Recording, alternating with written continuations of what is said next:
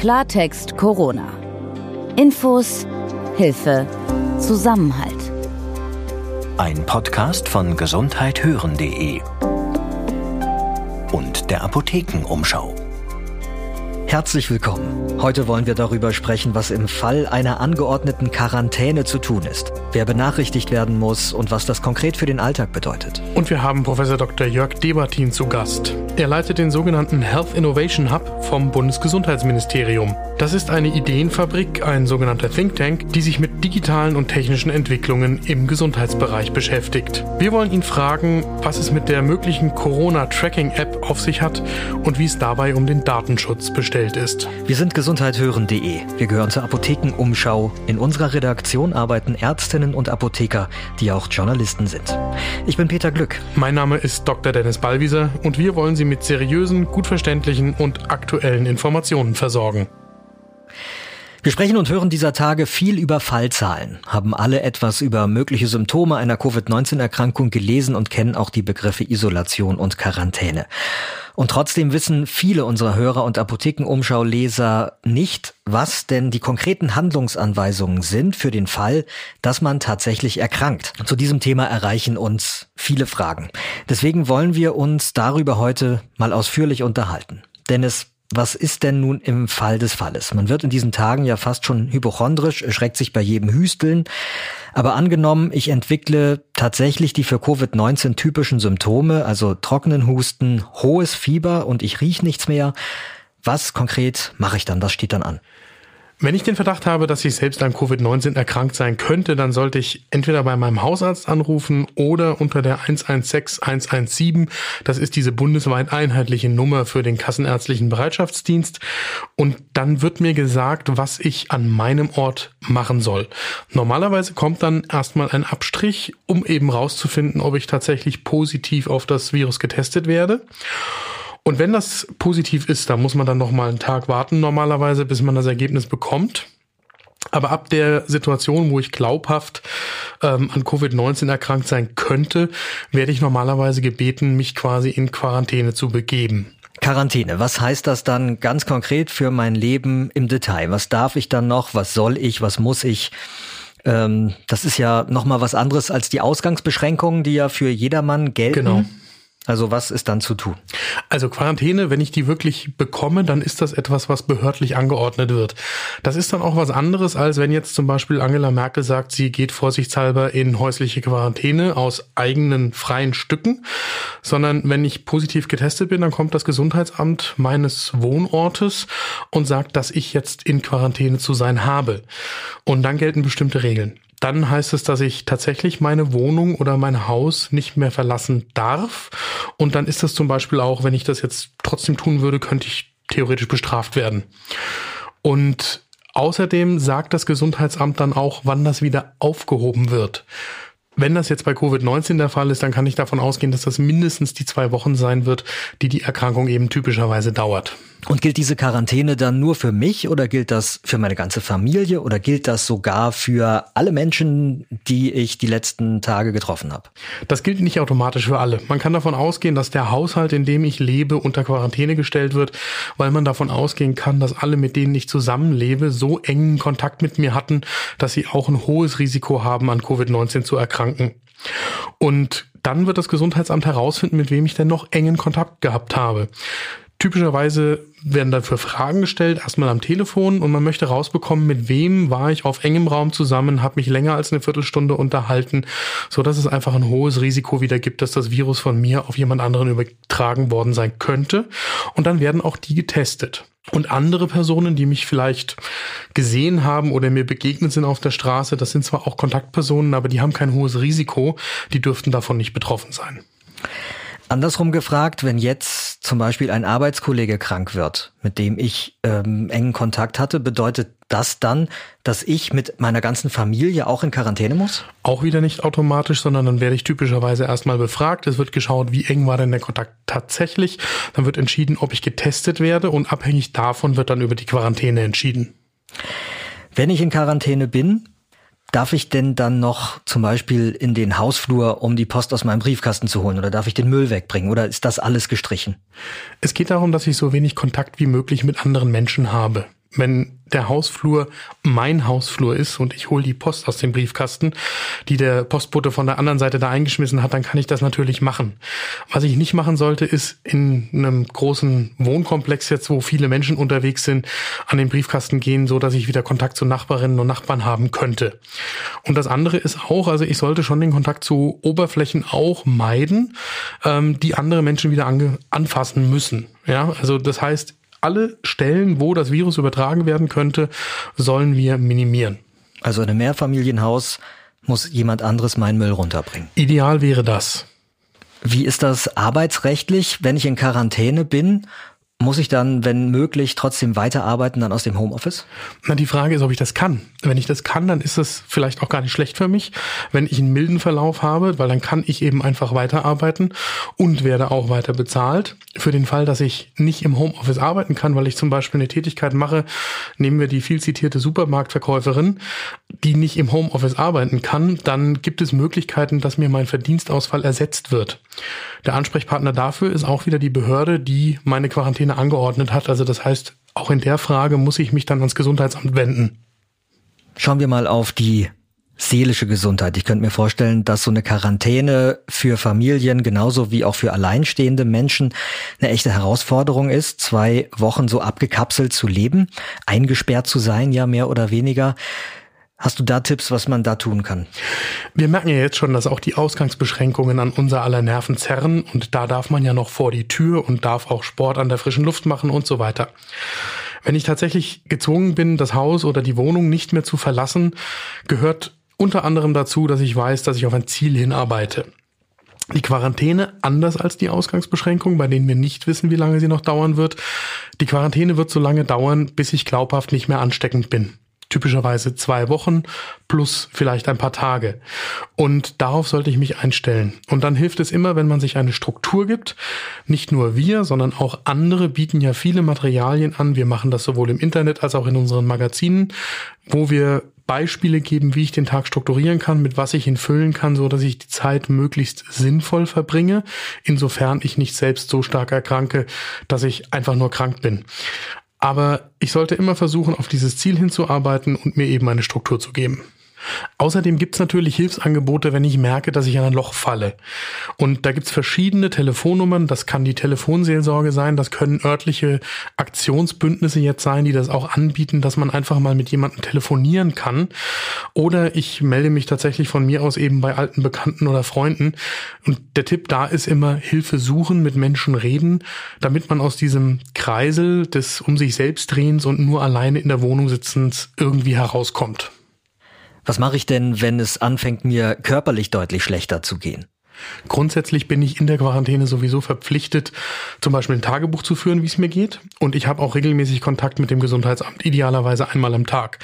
Wenn es mir anfängt, dass ich Symptome bekomme oder dass es mir dann auch schlechter geht, dann sollte ich das da natürlich sagen.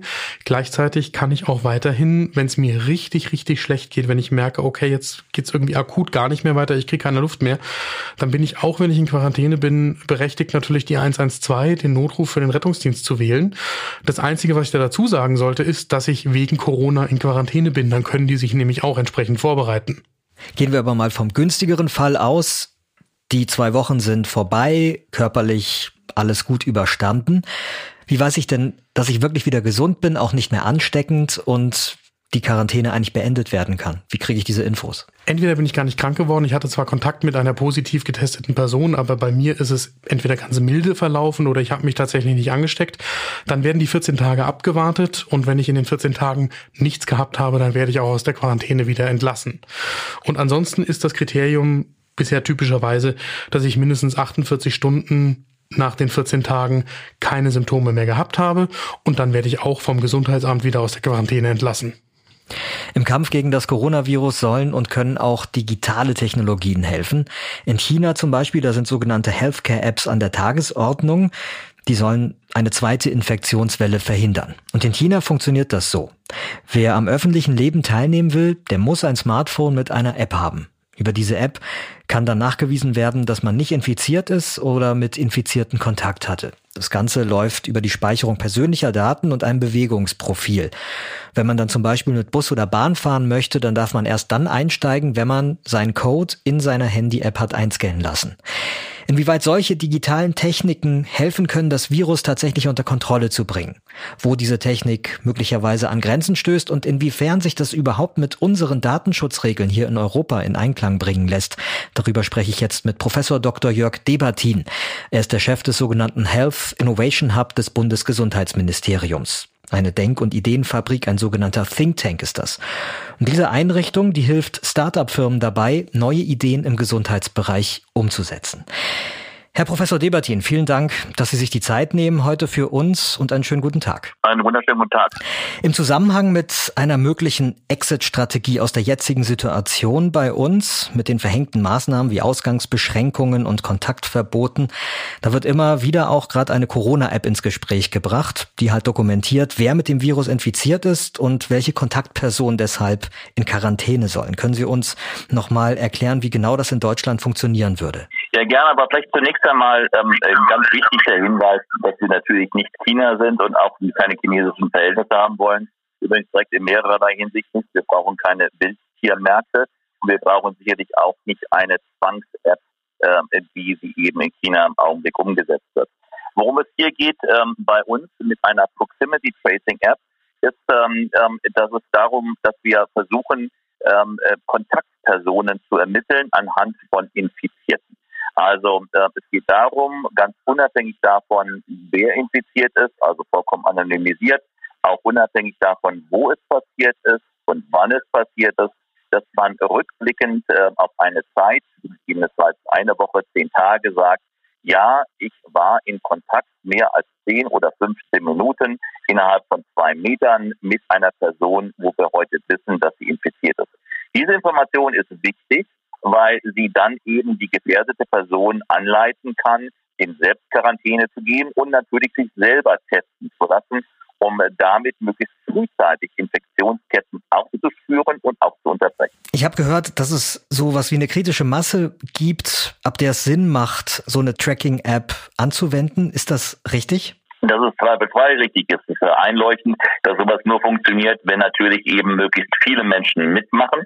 Ähm, das, ähm, äh, denke ich, wird auch in Deutschland der Fall sein, auch wenn wir es auf Freiwilligkeit beruhen lassen. Und das ist für mich zumindest ein ganz wichtiger Wert.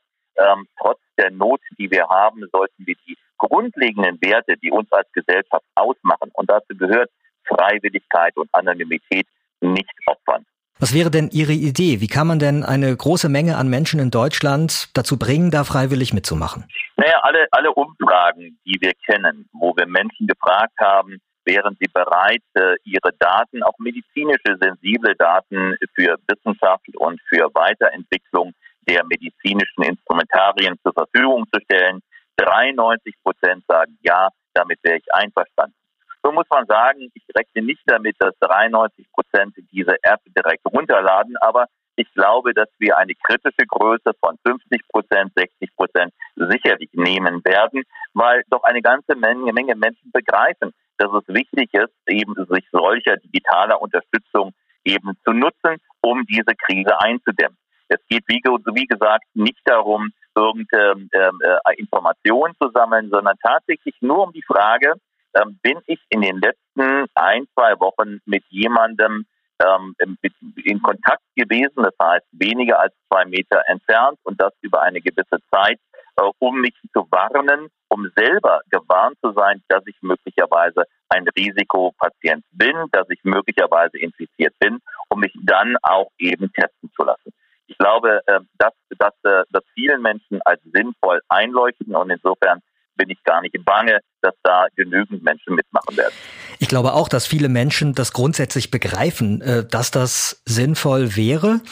Gleichzeitig ploppt bei vielen doch auch die Frage auf, wie es da um den Datenschutz dann wirklich bestellt ist. Was können Sie denn den Menschen sagen, die da Bedenken haben? Weil es geht ja um sensible Daten. Wie werden die konkret geschützt? Ich glaube, es ist wirklich eine, Vertrage, eine Frage des Grundvertrauens und des Vertrauens auch in unseren Staat. Und deshalb war es mir nochmal ganz wichtig, am Anfang auch die Unterschiede zwischen China, einem, einem, einem äh, sagen wir, Datenmodell, was sehr staatsgetrieben ist, der Staat alles sich angucken äh, darf oder anschauen, anschauen will, auch ganz ohne zu fragen, und unserem Modell hervorzuheben. Also mein Eindruck ist, dass die Menschen gerade in dieser Krise der Regierung vertrauen. Und wenn äh, das Bundeskabinett sich eben hinter diese Initiative stellt, so wie das in der letzten Woche der Fall war, ähm, dann äh, ist aus meiner Sicht ähm, ähm, alles getan, um dem Datenschutz in einem Maximum eben Rechnung zu tragen. Ich äh, bin nicht derjenige, der diese App konstruiert, aber ich habe volles Vertrauen in diejenigen, die das tun. Und um nochmal zu sagen, es geht ja nicht darum, dass ich Informationen bekomme, mit wem ich zusammen war. Es geht auch nicht darum, dass ich Informationen bekomme, wann ich mit jemandem zusammen war oder gar wo ich mit jemandem zusammengetroffen bin, sondern es geht nur um die sogenannte Proximität, das heißt um den Nachweis einer Nähe, ganz unabhängig davon von Ort, Zeit und vor allen Dingen auch von der Person. Also insofern ist eine Rückverfolgung gar nicht möglich. Und ähm, diese Information, dass ich mit jemandem, egal wer es ist, der verifiziert, infiziert ist, also der einen Test gemacht hat, wo das Testergebnis positiv war, dass ich mit einer solchen Person in den letzten äh, Tagen eben zusammen war und das über mehr als zehn Minuten und das eben in einer, einer Enge von, von weniger als zwei Metern, das ist eine Information, die ich wissen möchte, allein schon um mich selber zu schützen, um mich dann auch schnell testen zu lassen, aber vor allem um die Infektionskette dann an dieser Stelle zu unterbrechen und sicherzustellen, dass ich auch keine weiteren Menschen infiziere. Weiteres Thema, ähm, über das wir hier im Podcast bereits in der vergangenen Woche gesprochen haben, ist, sind die neuen Entwicklungen in der Telemedizin und darüber, wie wichtig die gerade jetzt während der Pandemie für viele Risikopatientinnen und Patienten sind, wenn es darum geht, den Arzt zu sehen, ohne ihnen halt persönlich zu begegnen, also eben über eine Videoschaltung. Was ist Ihre Einschätzung? Haben Sie da Beobachtungen? Hat die Corona-Krise gewissermaßen die Telemedizin bei uns angeschoben? Das ist zweifelsfrei der Fall. Also wenn wir uns anschauen, wie viele Arztpraxen heute angeschlossen sind, gehen konservative Schätzungen davon aus, dass es inzwischen äh, die 90.000 Ärzte sind, die auf solchen Plattformen sich entsprechend angemeldet haben und äh, die Dienstleistungen hier in Anspruch nehmen können. Erfreulicherweise muss man sagen, sind die meisten dieser, dieser Plattformen im Augenblick kostenfrei, ähm, was natürlich den Schwellenwert nochmal äh, etwas niedriger gehängt hat. Aber ich bin ganz sicher, dass viele Ärzte und auch Patientinnen und Patienten die diese Dienstleistung jetzt so wahrnehmen, äh, zum Schluss kommen werden, dass der Komfort und die äh, Direktheit und äh, die Geschwindigkeit, auch die Effizienz so überzeugend sind, dass sie darauf, auf diese Möglichkeit auch in normalen Zeiten nicht verzichten werden wollen. Falls uns jemand zuhört, der das grundsätzlich interessant findet, aber mit dieser Technik bislang noch nicht in Berührung gekommen ist, können Sie dem einen Tipp geben, wo er da herangeführt werden kann, wo er Unterstützung bekommt? Also zunächst einmal für die Professionals, also die Gesundheitsdienstleister, versuchen wir Transparenz zu schaffen, indem auch auf unserer Webpage eine Liste zu finden ist, die ähm, ähm, ähm ganz aktuell ist, wo die verschiedenen Hersteller dieser Plattformen aufgelistet sind mit den entsprechenden Konditionen, also www ähm, ähm, Doppelpunkt HIH-2025. Ähm, äh, da kann man diese Liste entsprechend einsehen. Für die Patientinnen und Patienten ist es etwas schwerer. Die müssen tatsächlich erstmal bei ihrem Arzt fragen, ob er auf einer solchen Plattform ist, um sich dann dort anzumelden. Das geht dann aber ganz schnell über eine SMS-Interaktion. Ähm, insofern ist es wirklich sehr niederschwellig und ganz einfach. Es gibt leider Gottes noch kein Verzeichnis ähm, ähm, aller Ärzte, äh, wo dann draufsteht, wo dann für den Patient auch erkennbar ist, welcher Arzt auf welcher Plattform ist, ob es überhaupt der Fall ist und dann auf welcher Plattform er ist. Ein solches Verzeichnis, das muss man einfach jetzt auch der Kurzfristigkeit ist das geschuldet und der Tatsache, dass wir jetzt in vier Wochen von wenigen hundert Ärzten auf diesen Plattformen jetzt eben äh, bei knapp unter 100.000 liegen. Lieber Professor Dr. Debertin, vielen Dank für das ausführliche Gespräch. Danke Ihnen. Eine relativ gute Nachricht noch zum Schluss. Der Präsident des Robert Koch Instituts Weiler hat die zuletzt überbracht. Demnach ist die Reproduktionsrate des Coronavirus mittlerweile auf unter eins gesunken. Das heißt, auf jeden mit Covid-19 Infizierten kommt nur ein neuer Infizierter, was auch den im Vergleich zu anderen Ländern geringen Anstieg der Fallzahlen bei uns erklärt. Und auch aus Italien gibt es gute Nachrichten. Dort sinkt die Zahl der Neuinfizierten kontinuierlich weiter ab. Ich bin Peter Glück. Und ich bin Dr. Dennis Ballwieser. Morgen widmen wir uns Ihren Themen und nehmen uns extra viel Zeit, all die Fragen zu beantworten, die Sie uns geschickt haben. Wenn Sie Fragen rund um Corona haben, dann können Sie uns die gerne per E-Mail zukommen lassen unter redaktion.gesundheit-hören.de. Und auf welcher Podcast-Plattform auch immer Sie uns hören, wenn Ihnen Klartext Corona gefällt, dann lassen Sie uns doch gerne eine gute Bewertung da und auch ein Abo. Klartext Corona. Ein Podcast von gesundheithören.de und der Apothekenumschau.